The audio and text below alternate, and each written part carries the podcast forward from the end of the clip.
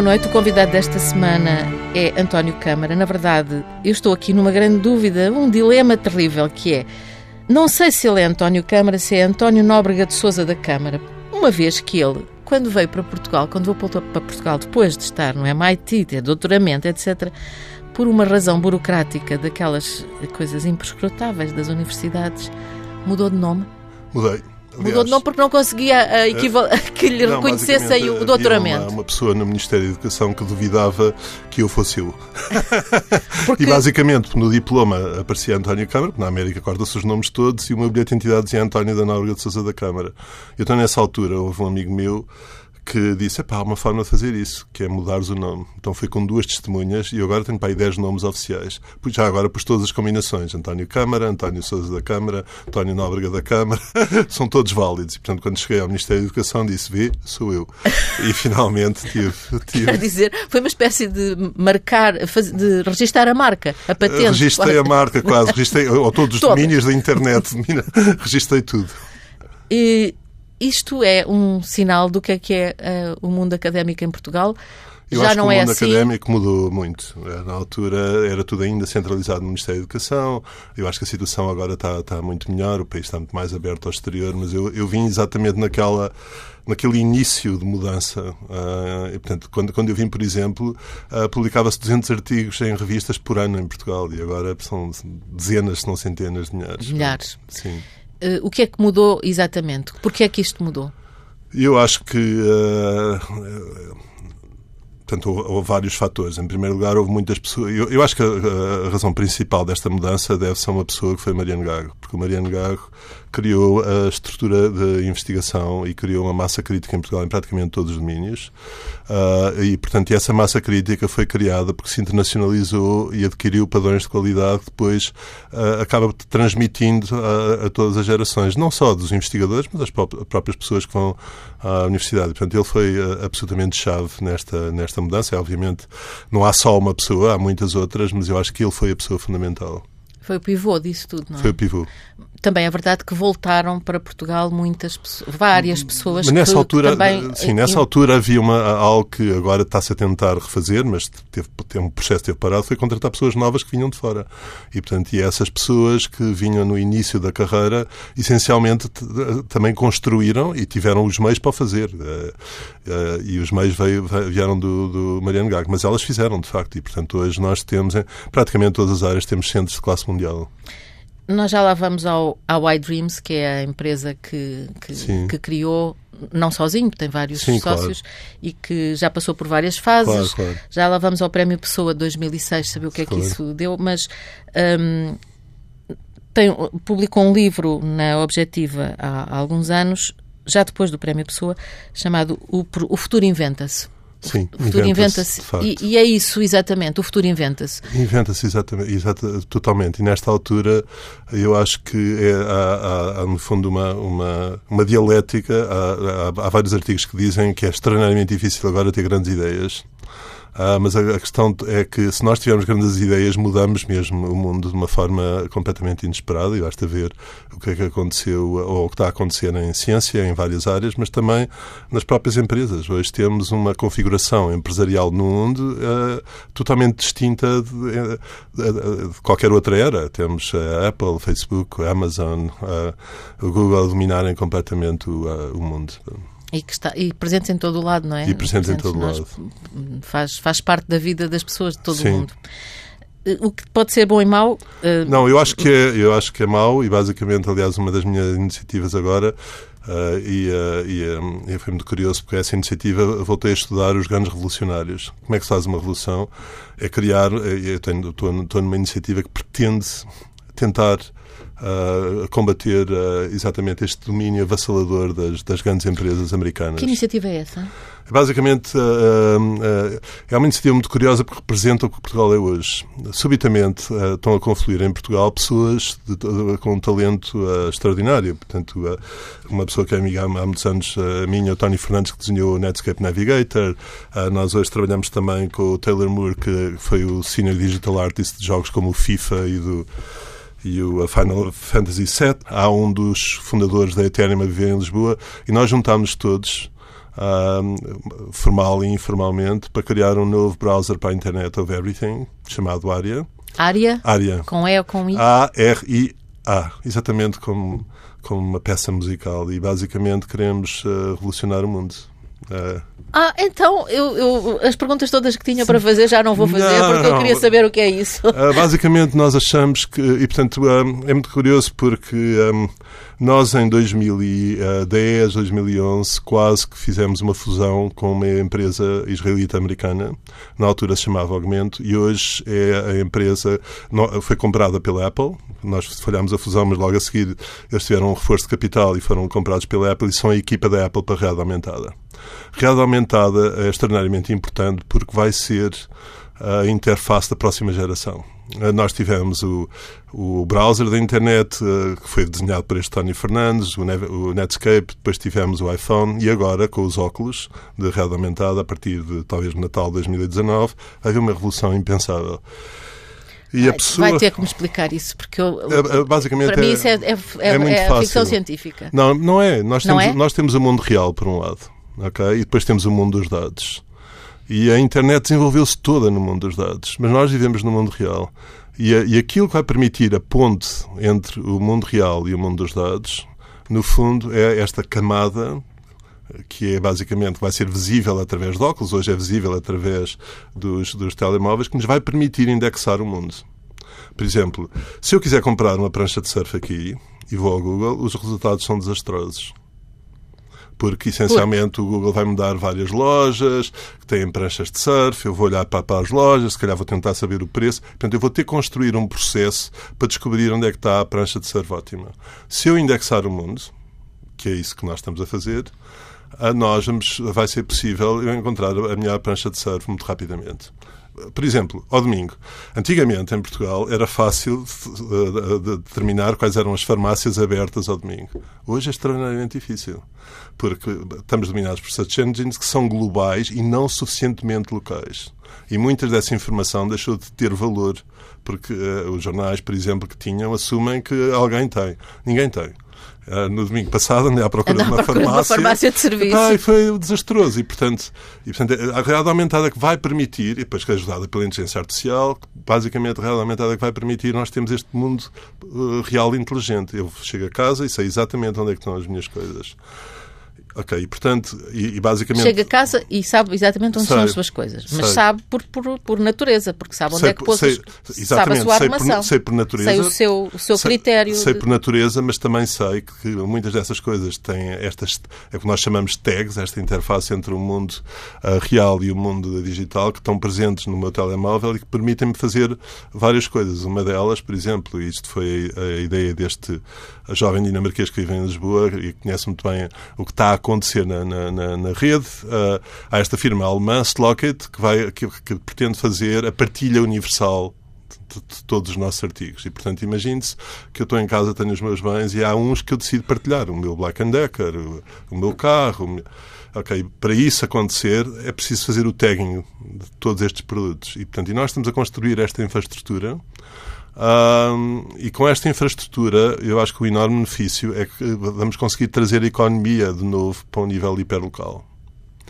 E, aliás, uma das ideias também é ajudar os local media porque essencialmente se tivermos a parte hiperlocal e os, os mídias hiperlocais, tudo funciona de outra forma e, e, a, e a, própria dinâmica de, a, da, rede que está a mudar. Nós hoje na rede, no outro dia vi, um, vi uma, uma, uma, entrevista do Dan Costa, que é outro luso-americano da PC World, Aaron Shapiro, que é de uma daquelas agências nova-iorquinas, que dizia a economia da atenção está a acabar, porque nós, desde que acordamos até, até até uh, à hora em que nos deitamos, temos 3 mil impulsos publicitários. Okay? Como é que se resiste a 3 mil impulsos publicitários? Então ele diz que o que vai acontecer é a economia da eficiência. Uhum. Vamos substituir a. E, portanto, e, e, acha que os mídias vão ter que sobreviver através da economia da eficiência. Isso, Isso significa, significa? significa? por exemplo, ele dá um exemplo que é a, a, a, criação de clubes verticais e dá o exemplo que é o Dollar Shave Club, que é o clube, é um clube na rede em que as pessoas que se barbeiam têm todos os produtos e fazem assinaturas. E, portanto, o que eu acho que vai acontecer é, se olharmos para o nosso bairro, e aos, ia para todos os bairros, nós vamos ter aqueles clubes das, das padarias, o clube, vão ser esses todos orientados. E, e muitos desses clubes vão estar entroncados nos mídias locais. E portanto há, há uma mudança, vai haver uma mudança completa de paradigma. E, uh, e portanto e nós estamos a tentar criar a infraestrutura para que isso aconteça. E, uh, e isso muda porque hoje as receitas de publicidade vão todas para o Facebook e para o Google. Uhum. ok e, portanto a nossa ideia é eliminar essa via e redistribuí-la isto cai mesmo num momento em que está toda a gente um pouco. As pessoas não saem do Facebook, mas, mas, mas estão um bocadinho irritadas com o Facebook e com, com esta questão do, dos dados. O que me está a dizer é que, inclusivamente, as pessoas lá do meu bar ficam a saber se eu tenho um Black and Decker ou não. Uh, bem, uh, há, há, várias questões aí. Portanto, um dos, uh, portanto, uma das coisas com que nós estamos alinhados é o que se chama a Web 3.0. E a Web 3.0, as pessoas são donas dos dados ok? Portanto, não há violações de, e não há violação da privacidade. Não, eles não sabem exatamente quem, quem é a pessoa e a pessoa eh, pode disponibilizar ou não. Mas, mas essencialmente, essa é uma das, das maiores preocupações que nós temos. Como é que Eu não me importo um nada que me apareça alguém a bater à porta a dizer, ó oh, vizinha, empresta-me o seu Black and Decker. Mas como é que nós, a, a, ideia é como é que nós desenhamos um sistema que, que faz, uh, faz vingar um novo tipo de economia se, sem os problemas dos gigantes que, que, que, no fundo, os, os criaram e criaram todo este modelo uh, de dados. Há várias outras hipóteses e, portanto, de, de, de, de, mudar e, portanto, e foi por isso que nós decidimos começar a estudar os grandes revolucionários da história. E então?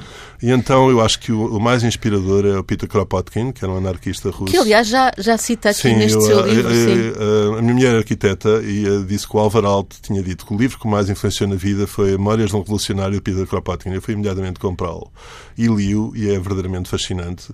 Aliás, dei durante anos a lê-lo a todos os meus uh, estudantes de doutoramento, porque eu acho que ele, ele, ele, tinha várias características. Ele nasceu um príncipe na corte russa, uh, ele era geógrafo e cientista e basicamente depois transformou-se num anarquista. E ele desenhou as comunidades locais. E a ideia dele das comunidades locais, da partilha, do, da ajuda mútua, é algo que, que, que, que, se, que se pode reforçar. Eu acho que em Portugal, apesar de tudo, eu acho que aquilo que nos fez sobreviver a, a esta crise e várias outras foi esta, apesar de tudo, esta coesão que ainda existe. E o que, e, curiosamente, toda, todas as pessoas associam anarquismo a bombas, e, mas basicamente a, a filosofia anarquista assenta no, no, desenvolvimento da comunidade, na partilha, na possibilidade de, de as pessoas utilizarem a, bens gratuitos.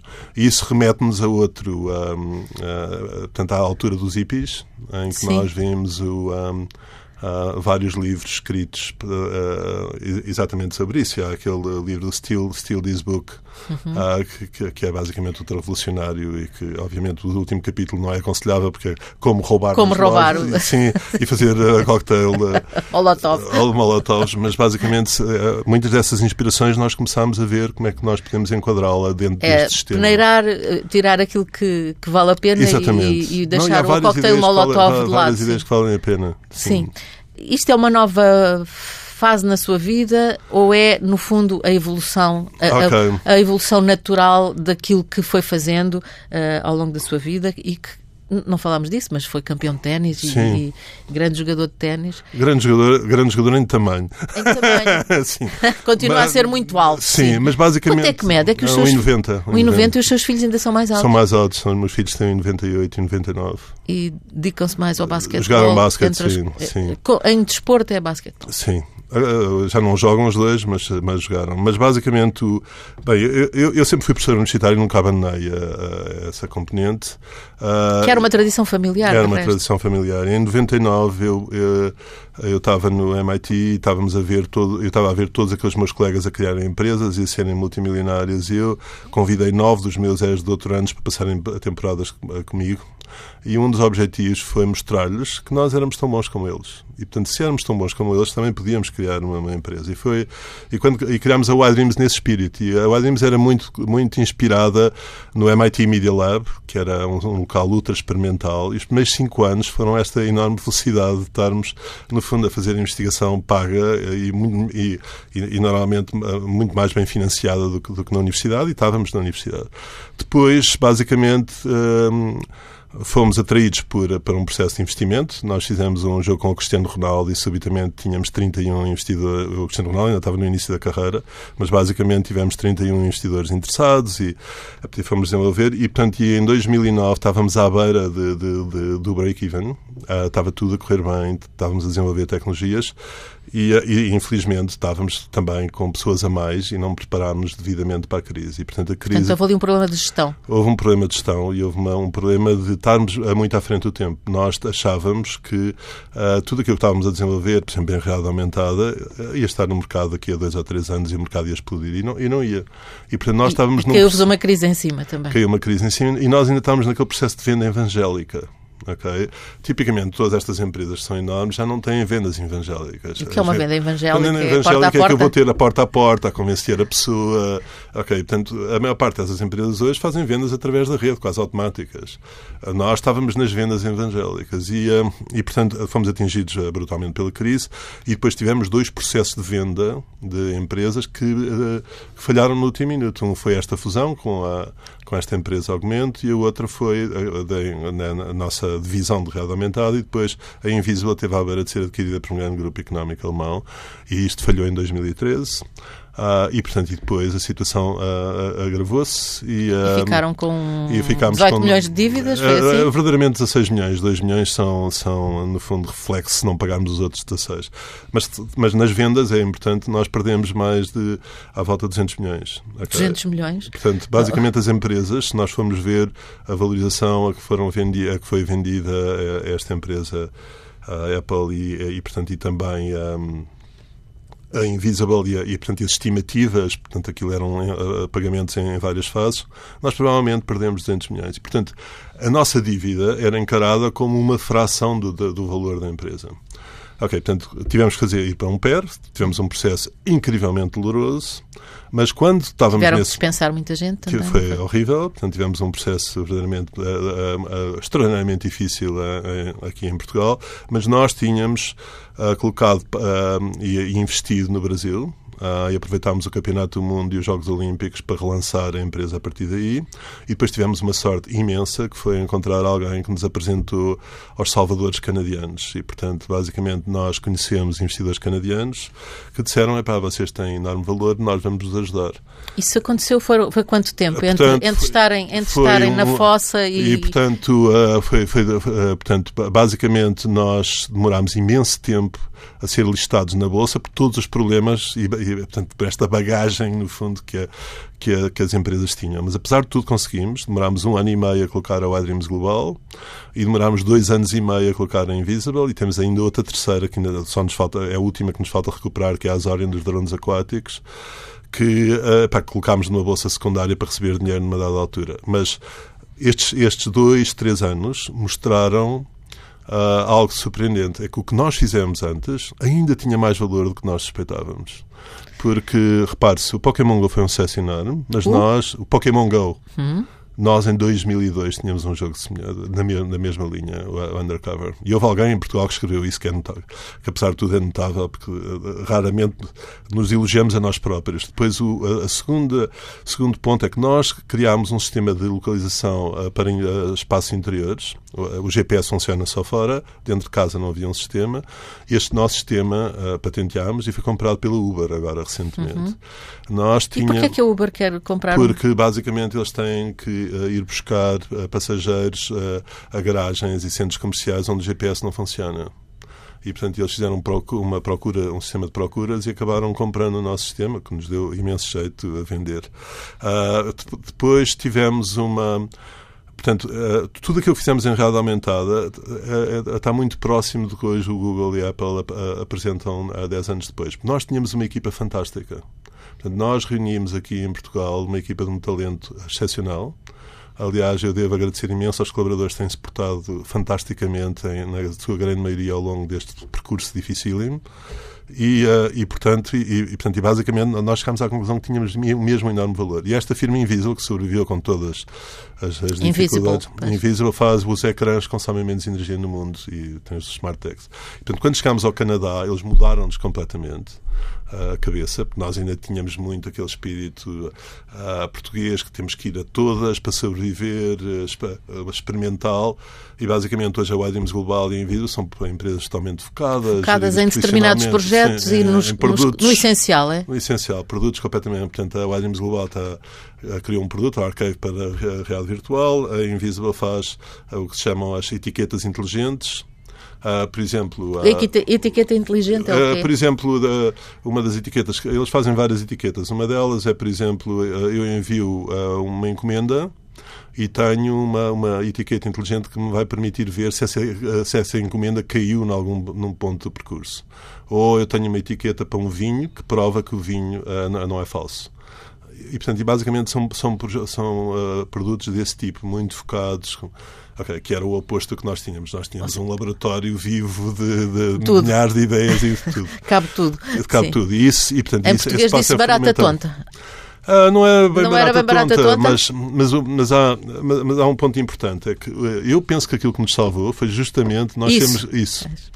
Porque eu, eu tive num projeto muito interessante que é o European Institute of Technology e trabalhei com um cientista notável chamado Alexander Van Gabin e, uh, e, a primeira reunião foi muito curiosa porque foi uma análise do, do, do falhanço da Europa.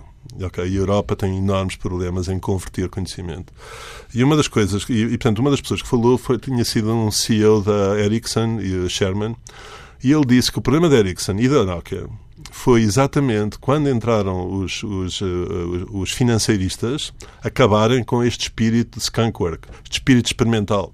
Porque foi o espírito experimental que, de facto, é fundamental para fazer o desenvolvimento. Mas esse espírito experimental tem que ser uma fase só? Uh, não, eu acho, que que, eu, eu, acho que ele tem que existir e, portanto, e, e, e hoje sei muito, sei muito melhor como geri-lo. Okay, uma das vantagens que nós temos é estar próximo da universidade, não temos 8 mil estudantes e 500 professores e, portanto, este skunk work é, muito, é, é, é, muita vantagem que a universidade tem. Nós estamos ali e as pessoas vão podendo falhar e, e, e por isso eu criei uma cadeira agora que é uh, o Que é a Explora? É a Explora. Eu estive a ver a Explora e fiquei com vontade de me inscrever. Sim, mas é uma cadeira muito gira porque basicamente é a física e, onla e, e online, tem pessoas de vários cursos e de vários pontos do país e essencialmente eu, eu transmito-lhes aquilo que aprendi e, e, trago muitas destas pessoas que agora estão em Portugal ou nos visitam para os examinar, para, ter, para eles terem consciência do que, do que é que portanto, este confronto, o que é que fala. Eu acho que, bem, o talento é fantástico e algumas ideias são espetaculares. É óbvio que não é em seis meses que eles revolucionam o mundo, embora alguns acreditem que vão fazê-lo, que é ótimo. Ainda bem. É, ainda, ainda bem. bem. que há pessoas que acham que conseguem mas, mudar o eh, mas, é, mas é uma experiência que eu, que eu simplesmente adoro e acho que basicamente é, é muito para tem, tem muitos elementos de cadeiras que eu vi nos outros lados e, e portanto, tentei, tentei congrar, congrar essa experiência e abri-la a toda a gente que, que queira ver. E a universidade reagiu bem? Muito bem. Aliás, uh, eu, eu, uh, eu, eu gosto imenso da, da, minha faculdade, da Faculdade de Ciência e Tecnologia, porque eu acho que tem. Eu, eu, quando criei esta cadeira, falei com todos os diretores de departamento e, uh, e portanto, e, uh, e, gostei imenso, são pessoas extraordinariamente abertas. Uh, isto é uma nova, nova geração, não estou a dizer que a velha geração fosse pior, mas nitidamente há uma nova geração muito mais aberta e toda, toda, toda a gente me, me apoiou. Aliás, o site vai ter testemunhos de cada um deles estimulando os estudantes a descobrir. E, portanto, é, o Explora não é, não é bem uma cadeira de empreendedorismo, porque o empreendedorismo é terrível e extraordinariamente difícil. É mesmo para explorar. Para explorar, para ir para, por aí fora. Para experimentar. E eh, aquela. Um, ao mesmo tempo, há uma, há uma ideia que, que, transmite aqui neste livro e que depois vi em várias entrevistas suas, que é a ideia do artesão. Sim. Porquê é que um artesão é, é a pessoa certa em vez de um empregado, digamos? Eu acho que basicamente. Uh, portanto, eu, eu, eu, tinha, eu, tive um professor notável que me influenciou imenso, foi a pessoa da faixa base e, e que uh, a primeira vez que eu trabalhei com ele Drew, fiz um é? Google, uh, Donald Drew, ainda Donald vive. Drew. É ainda? Em 92, sim. Está no Facebook. e basicamente uma das e está o filho, portanto, e basicamente uma das coisas que era curioso era que ele dizia: eu faço um projeto, chego lá com o relatório e ele pergunta-me a mim: é isto o melhor que tu consegues fazer? E eu, ele disse: se não é o melhor que tu consegues fazer, eu não leio. Ui. Ok, portanto, e basicamente eu fiquei com esse espírito. E esse é o espírito artesão, porque o espírito artesão é motivado pela qualidade. Okay? Ele tem um, um, um, orgulho fundamental no que faz. Uma das coisas que nós estamos a fazer no Explore e também no outro projeto com a IP, que é Magical Industry Tour, é estimular os artesãos uh, em, Portugal a abrirem-se ao mundo, porque hoje há os mecanismos que permitem a uma pessoa, por exemplo, há este miúdo fantástico em Alcobaça, Radu Caraus, que tem o canal, o canal Crazy PT, e que uh, é, é, muito giro. Portanto, basicamente, o Radu faz helicópteros e ensina os miúdos de todo o mundo a fazer helicópteros. Tem 22 milhões de pessoas a vê-lo. Crazy PT é assim? Crazy PT. Ele tem vários canais em várias línguas, porque ele é moldavo e, portanto, fala em português, em russo, em inglês. Portanto, tem vários canais, mas o canal pai é o Crazy PT. Epá, e basicamente, um tipo destes, como se vê, pode ir para o mundo inteiro já tem publicidade. De Alcobaça, não precisa, Alcobaça, não precisa não. de emigrar. Não. Quer dizer, já emigrou em tempos, mas, Sim, mas, mas está ali agora. Está ali. E, e, há vários assim. E, portanto, o que está a acontecer é... E, portanto, e o Explorar é um pouco isso. É, é mostrar-lhes a eles que, a partir daqui, se fizerem um trabalho bem feito, hoje há as estruturas que permitem de facto vender no mundo inteiro. Aí é que está, outra vez, a questão do local e do, e do global, não é? Sim. Do, de como nós podemos continuar, ou devemos até continuar globais Sim. mas podendo ser ao mesmo tempo. Uh, eu, eu acho que houve uma enorme transformação que permite isso. A maior transformação tem a ver com a rede. Curiosamente, tem a ver com a Amazon, com a Alibaba, e com, que nos permitem vender globalmente a partir daqui. E depois tem a ver com os processos de crowdfunding. Eu acho que a maior mudança tem a ver com os projetos de financiamento. Não só os Kickstarters, mas agora está tudo a ir nessa direção. Mesmo estes, uh, estas das cryptocurrencies, ou initial coin offerings, parece incrivelmente. Uh, uh, especulativo é algo que vai permitir a qualquer Está pessoa entrar para a parte do mundo. Para mim. Sim, mas basicamente, sim. sim. mas basicamente é esta possibilidade de eu emitir uma moeda e, e portanto, e vender a moeda para, para financiar o, o meu projeto. E, uh, e, portanto, isto começou a, a portanto, há o Bitcoin, há o Ethereum, há várias moedas. E, uh, e, uh, e, hoje em dia em Lisboa já há várias empresas que estão viradas para, para esse fenómeno e há um dos fundadores do Ethereum, que uma das pessoas no início que, que, que desenvolveu essa moeda. Hum. O, o, crowdfunding não, não corre o risco de ficar saturado, de haver um momento em que há, eh, se torne inviável? Bem, a, a estimativa é que há 150 milhões de investidores online. Uau! Ok, neste momento. Portanto, a saturação é muito está difícil. Longe. Portanto, uh, há vários tipos de investidores. Nós já passamos várias fases. Há os investidores que são aqueles que foram inventores e suportam os inventores. Há aqueles artistas que foram bem-sucedidos e suportam os artistas. Eu acho que o crowdfunding é fantástico. Uh, eu, eu mais por exemplo, nós estamos na Bolsa, a Bolsa é o outro lado do crowdfunding, muito mais regulamentado e, e, e legal. Mas, basicamente, eu acho que esse é o futuro. E, e portanto, e, eu acho que um dos grandes desafios a Portugal é, é, no fundo, nós percebemos bem estes fenómenos, já há vários sistemas aqui, mas nós temos algo que é perfeitamente possível hoje em dia na Europa, é nós fazemos sempre uma bolsa, é um sistema que, que tem em conta estes fenómenos globais e, e centrá-los aqui. Uhum. Uh, e, e, portanto, e, e, aliás, o sonho deste deste miúdo que fez, o, que fez parte do Ethereum e agora tem uma, uma firma chamada Braveno, é um pouco esse. Ele está aqui, em Arroios, ok? e, pá, e basicamente atraiu e criou uma equipa global e estão a fazer, no fundo, este, esta bolsa para o futuro que, que, tem todos estes fenómenos de crowdfunding e, portanto, e, e abre e facilita às pessoas o acesso ao capital global. António Câmara, isto é, uh, isto é uma vida sempre a aprender, não é? sempre nunca, a aprender. Nunca, nunca parou Uh, apesar de ter sido um, um, aluno bastante absentista no Instituto Superior sim, Técnico, sim. Nunca lá meteu os pés. Dada, nunca lá meteu os pés. Ainda conheceu não. Valadares Tavares. Não, aliás, que é meu companheiro de ginásio hoje em dia. Tem ah, piada. Felizmente, quando vou nadar, vejo lá o professor Valadares, Valadares Tavares. Tavares que, que, teve muito mais importância do que, do que. Quer dizer, provavelmente até na sua vida teve uma grande importância, teve. uma importância decisiva, não é? Sim e o Manuel Costa Lobo na Sim, parte do já, urbanismo. já faleceu, mas o Valadares Tavares ainda o vejo todos os domingos à tarde. Sim, e, e porque de facto há, professores que marcam Completamente. Vida, não é? Ah, eu, eu, eu, por exemplo, no, no Liceu Pedro Nunes tive vários. Ah, eu, quer dizer, eu ainda ia começar aí, não é? Porque Pedro Nunes tinha andado no Colégio Ave Maria, mas depois foi para o Pedro Nunes. Sim, Pedro Nunes tive uma experiência fantástica. Tive o Rómulo de Carvalho, teve tive, o António de Dião. Tive o luxo absoluto. Sim, e tive, mais o, e tive o Jaime Liotte. Jaime Liotte, Sim, não é? não, era um, era um, E o Humberto Cardigos. Sim, quando eu, quando eu cheguei aos Estados Unidos vi que tinha tido uma educação absolutamente fantástica. E é, e é verdade. E, e, e, portanto, eh, porque basicamente na altura não, nós, tinha, nós não só aprendemos os fundamentos excepcionalmente bem, mas também fomos encorajados a pensar e a imaginar. Eu lembro que, nós, no, no, no, antigo quarto ano, houve lá um dia que tínhamos que inventar um teorema. Que isto é impensável. Inventar um teorema. epá, e pensar de forma completamente distinta. E, e, portanto, eu acho que foi uma. Epá, depois, obviamente, tínhamos uma qualidade de aulas e, portanto, o Pedro não nos marcou-me imenso, como eu acho que marcou a, a, a muitas Sim, das pessoas. Muitas, várias gerações. Várias é? gerações. Depois o técnico já não marcou assim tanto, não é? Não, porque eu achei que... Uh, talvez o campo de ténis, não? Não, não, não, eu nessa altura era jogador de ténis a sério, portanto tive que optar e uh, basicamente eu jogava na seleção e queria jogar internacionalmente e portanto, mas basicamente o que eu achei no, no técnico é que era um estudo completamente, era, é completamente impessoal, era ao contrário do Pedro Nunes, nós tínhamos turmas de 20 alunos, com o professor, chegámos ali e tínhamos um auditório com 200 e além disso, epá, era aquele sistema de exames uh, uh, uh, charadas que nós tínhamos que resolver. Eu hoje, já, já, com mais distância, vejo que, que, apesar de tudo foi útil. Portanto, é, é incrivelmente duro e mas há melhores formas de ensinar, eu acho. Uhum. E já aplicou, tem já, aplicado, já, já, tem, tem, experimentado? Porque eu acho que o, muito o ensino português está virado para filtrar. E o ensino devia ser exatamente o oposto. Devia ser é como é que nós olhamos para os estudantes e fazemos deles o melhor que eles conseguem ser. Que é esse o seu objetivo? Que é sempre a partir, o objetivo. Sim, é ser o melhor, o melhor eh, naquilo que faço. Nem é só o melhor. melhor eu acho que, basicamente, eh, eu acho que o meu, eh, se há algo que eu me orgulho na vida é pegar nas pessoas e transformá-las no melhor que elas podem ser, de acordo com as minhas capacidades e possibilidades. E eu acho que isso é aquilo que eu tenho feito verdadeiramente bem. Não só como professor, mas como uh, empresário. Diga, se, eu acho que sou, muito, é que eu acho que sou muito melhor professor é, do que empresário. É.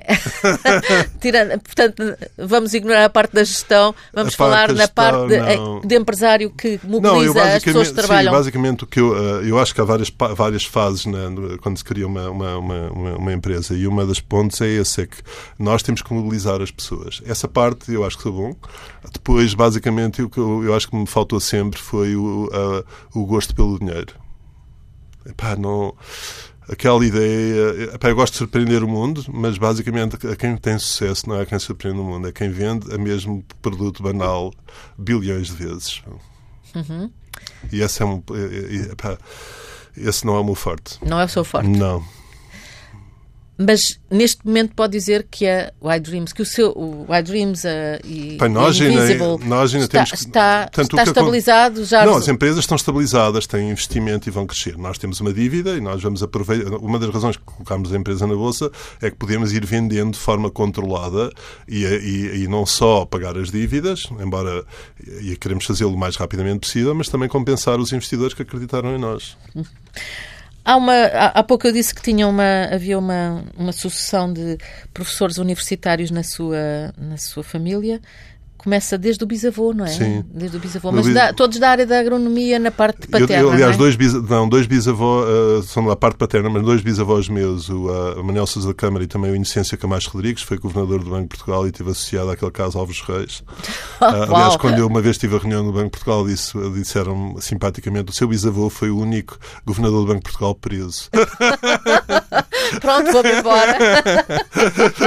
Embora tenha estado por pouco tempo, mas basicamente Sim. esses eram professores universitários, um em agronomia e outro era Uh, era em matemática uh, e finanças, mas depois o meu avô foi também uh, professor universitário e criou a estação agronómica. E o meu pai foi arquiteto mas também ensinou na, no Instituto de Agronomia. E eu, basicamente, uh, pá, fui para o técnico. Foi para o técnico, fugiu à agronomia. Fugiu fugi, a... ah. fui, fui, para a engenharia civil. e, basicamente, na altura, a engenharia civil em Portugal era, era a elite da elite. Agora, eh, por acaso, custa-me ver a engenharia civil está completamente amadurecida, já não é o campo excitante que era na altura. Mas depois também especializou-se inicialmente em ciências ambientais, não é? Sim. E isso permitiu-lhe ver que o mundo estava a mudar, não é? Completamente, porque quando eu cheguei aos Estados Unidos foi aquela inflexão uh, e basicamente ambiente na altura atraía as melhores pessoas lá e depois cá. Eu quando cheguei aqui à Nova os alunos eram fantásticos.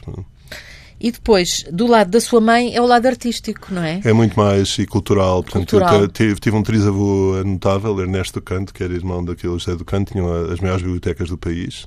Aliás, nos Açores. Nos Açores. Do lado do meu, do meu pai é importante, nós não tínhamos a maior biblioteca, mas tínhamos a, talvez a mais valiosa, porque tínhamos obras desde, desde sempre em Vila Viçosa. Uma coleção fantástica, mas nos Açores eles tinham as maiores bibliotecas, porque eles aproveitaram aquele período da laranja, em que havia eh, dinheiro, e o Ernesto Canto, o meu trisavô, era absolutamente notável. E, uh, e depois encorajou a toda, toda aquela lógica. E tenho este meu tio-avô Ernesto Cantamay e várias pessoas muito viradas para, para, um, para um lado mais cultural e artístico. Isto é uma, uma digamos, um cocktail, um cocktail que... Não, o meu cocktail genético é eh, brutal porque, basicamente, transcende ainda muito estas gerações. Era isso, porque eh, antes de começarmos a Sim. entrevista estava a dizer-me que fez o, Sim, o, eu fiz o, o, teste... eu fiz o teste 23andMe e cheguei à conclusão que tenho antepassados na Papua Nova Guiné, em, eh, em África, uh, epá, judeus ascanazis, franceses, alemães, italianos, das Balcãs, portanto, e basicamente isto ocorreu entre 1500 e 1800, portanto, aquele período em que Portugal teve, teve no mundo. E depois, curiosamente, vi que eu tenho agora imensos primos de DNA, alguns até próximos. Uh, que foram que se migraram para o mundo inteiro e a maior parte deles vem dos Açores. Os Açores, não é? Porque os Açores, Sim. os Açores provavelmente foram o seu o seu lado aventureiro. O, os Açores é uh, o seu DNA de sim, nós tivemos ir uma, à procura, não é? Sim, nós temos uma reunião familiar aí há uns 10 anos. Porque todo, há uma associação Família Câmara no Brasil tem 5 mil membros e que se reúne todos os anos.